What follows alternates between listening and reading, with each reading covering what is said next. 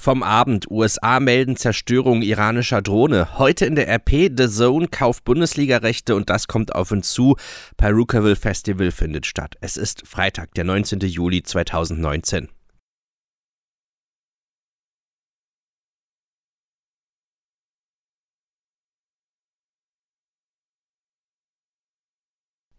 mit Daniel Fiene. Herzlich willkommen. Es ist Freitag, das heißt, das Wochenende ist zum Greifen nah. Für viele ist es jetzt der letzte Arbeitstag der Woche und ich würde sagen, lasst uns mal auf die Nachrichten blicken. Erstmal auf die vom Abend. Ein weiterer Zwischenfall in der Straße von Hormus hat neue Ängste vor einer militärischen Eskalation zwischen den USA und dem Iran geschürt. Die Mannschaft eines US-Marineschiffs zerstörte nach Angaben von Präsident Donald Trump gestern in der Meerenge eine iranische Drohne. Viele Details blieben aber zunächst unklar, zumal die iranische Seite den Vorfall nicht bestätigte. Außenminister Mohammed Javad Zarif erklärte am Sitz der Vereinten Nationen in New York, der Iran habe keine Informationen über den Verlust einer Drohne. Ihr habt es gestern Morgen bei uns schon hören können. Inzwischen gibt es aber mehr Hintergrund. Mit Razzien ist die Polizei in Köln und Düren gegen mutmaßliche islamistische Gefährder vorgegangen.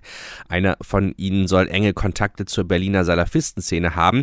Er könnte möglicherweise einen Anschlag geplant haben. Insgesamt sechs Männer wurden in Gewahrsam genommen, sagte NRW-Innenminister Herbert Reul. Hauptdurchsuchungsobjekte waren eine Wohnung in Düren und eine Baustelle in der Kölner Innenstadt. An diesem Einsatz sind rund 200 Polizistinnen und Polizisten beteiligt, darunter auch Spezialkräfte. Bei den Durchsuchungen wurden außerdem zahlreiche Datenträger sichergestellt, darunter auch 20 Mobiltelefone. Außerdem wurden sichergestellt Baseballschläger und Messer. Er hatte auch Informationen zum ersten Gefährder.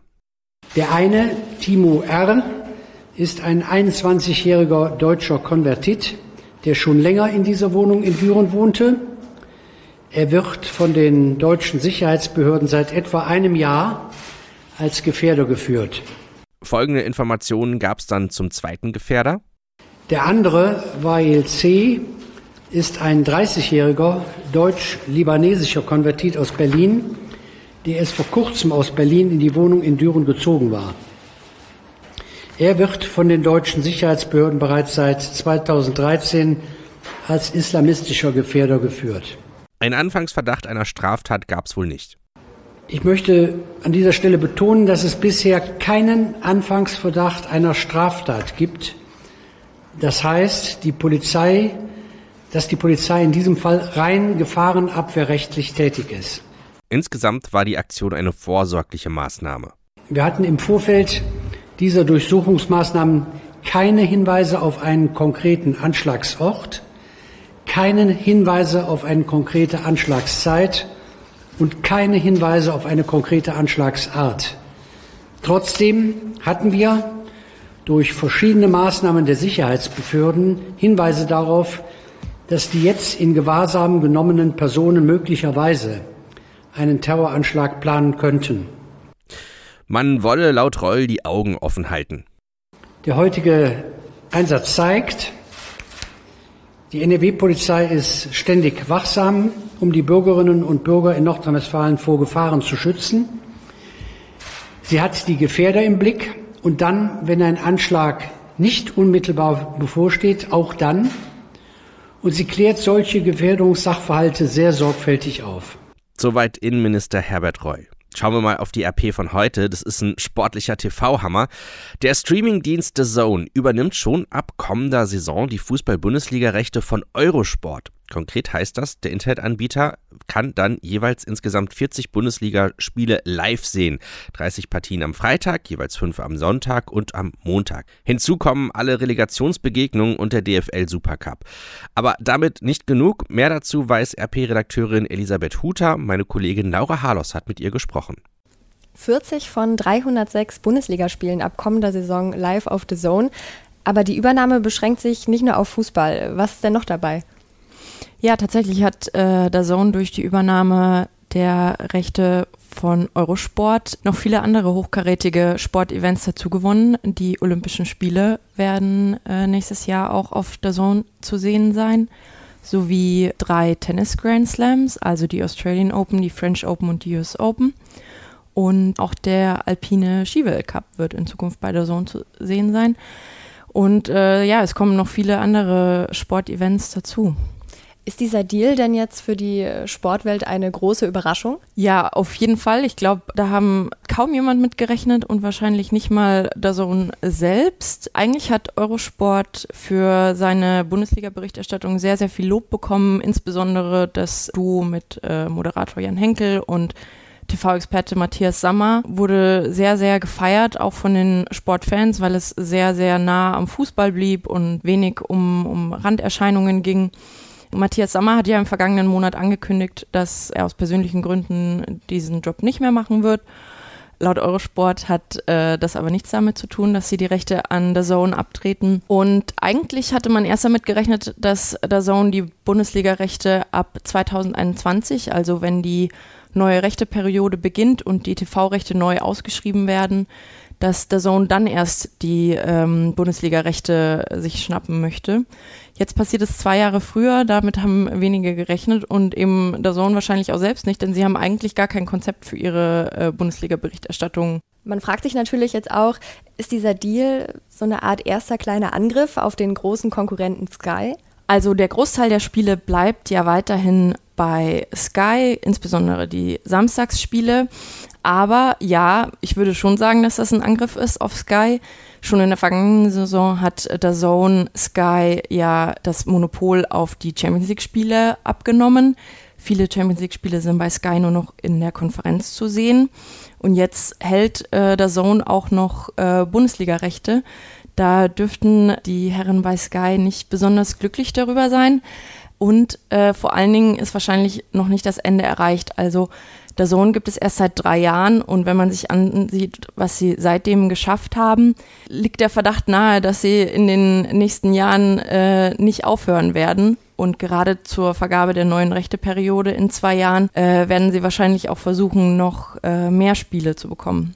Was bedeutet der Deal denn für die Sportfans? Welche Vor- und Nachteile gibt es? Also ein Vorteil davon ist auf jeden Fall, dass die Bundesliga nicht weiter zerstückelt wird. Es bleiben die Spiele bei drei Sendern, bei der Großteil bleibt bei Sky statt Eurosport jetzt eben der Zone und ganz wenige Spiele, so wie also der, zum Beispiel der Bundesliga-Auftakt, ähm, zeigt das ZDF. Für Abonnenten von der Zone, die also bereits jetzt ein Abonnement haben, wird das Abonnement nur 2 Euro teurer, also kostet ab sofort 11,99 Euro monatlich.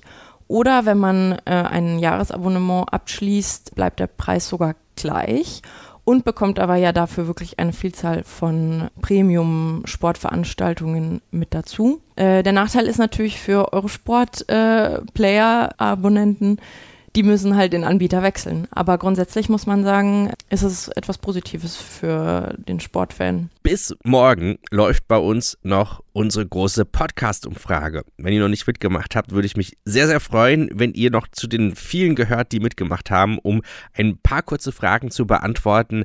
Äh, welche Podcasts von der Rheinischen Post ihr hört, wie ihr sie hört, wann ihr sie hört, was ihr gut und was ihr jeweils schlecht findet. Wenn ihr da mitmacht, könnt ihr uns sehr weiterhelfen und auch wertvolle Erkenntnisse liefern, was wir besser machen können. Denn wir wollen natürlich unser Angebot noch verbessern, damit das für euch noch spannender ist. Und da waren schon viele interessante Details dabei.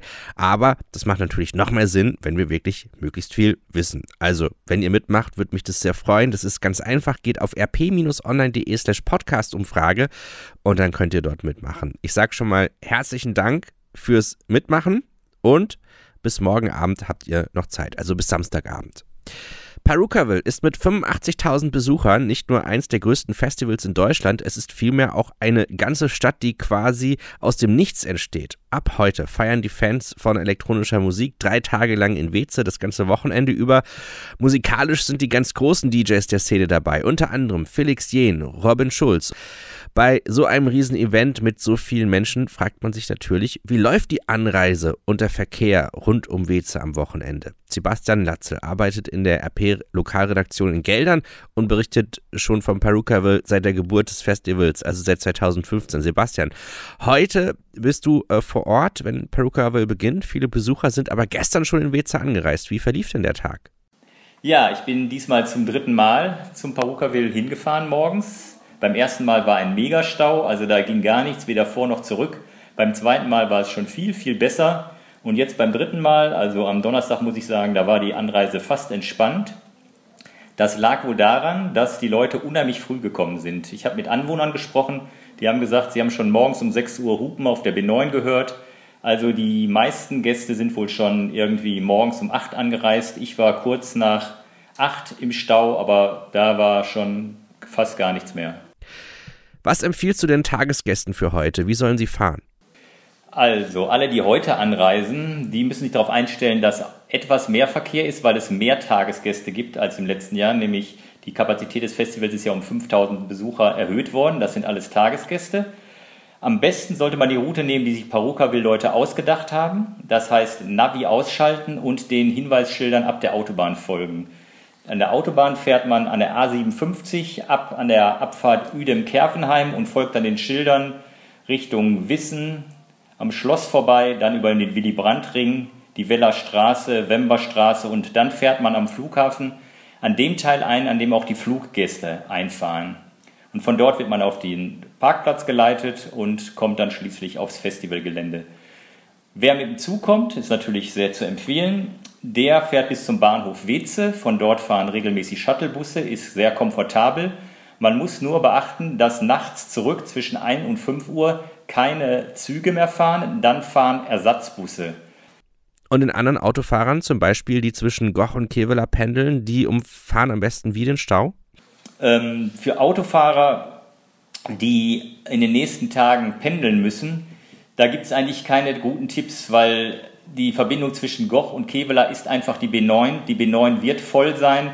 Den Tipp, den man geben kann, ist, dass die Tagesgäste, das hat mir ja die Gemeinde gesagt, so zwischen 13, 14 und 16 Uhr in dem Zeitfenster ungefähr einreisen werden. Das heißt, wenn man pendelt, sollte man gucken, dass man entweder vorher oder nachher durch ist. Vielen Dank dir, Sebastian. Und einen großen Überblick über alle Infos zum Perukaville 2019 in Weze findet ihr auch auf RP Online.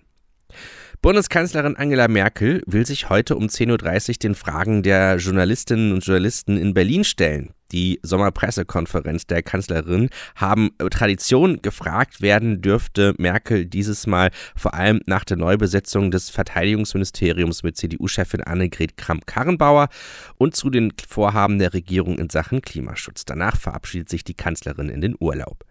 Welche Hochschulen dürfen sich Exzellenzuniversität nennen? Eine Kommission aus Experten und Ministern wird diese Entscheidung um 16 Uhr in Bonn verkünden. Ausgewählte Unis erhalten über mindestens sieben Jahre eine millionenschwere Unterstützung des Staates. Erstmals ist auch eine dauerhafte Förderung möglich. Schauen wir mal auf das Wetter. Sonne und Wolken wechseln sich ab. 25 Grad gibt es heute. Es wird also deutlich wärmer, sogar noch wärmer in den nächsten Tagen. Morgen sind 28 Grad drin. Der Hochsommer kehrt also zurück. Am Sonntag geht es zwar nochmal runter, so auf die 26 Grad, aber zum Start in die neue Woche kratzen wir dann die kommenden Tage an der 30 Grad Grenze. Aber das schauen wir uns dann in Ruhe nochmal am Montagmorgen an. Das war der Podcast für heute. Mein Name ist Daniel Fiene. Ich wünsche euch noch einen guten Freitag und dann ein fantastisches Wochenende.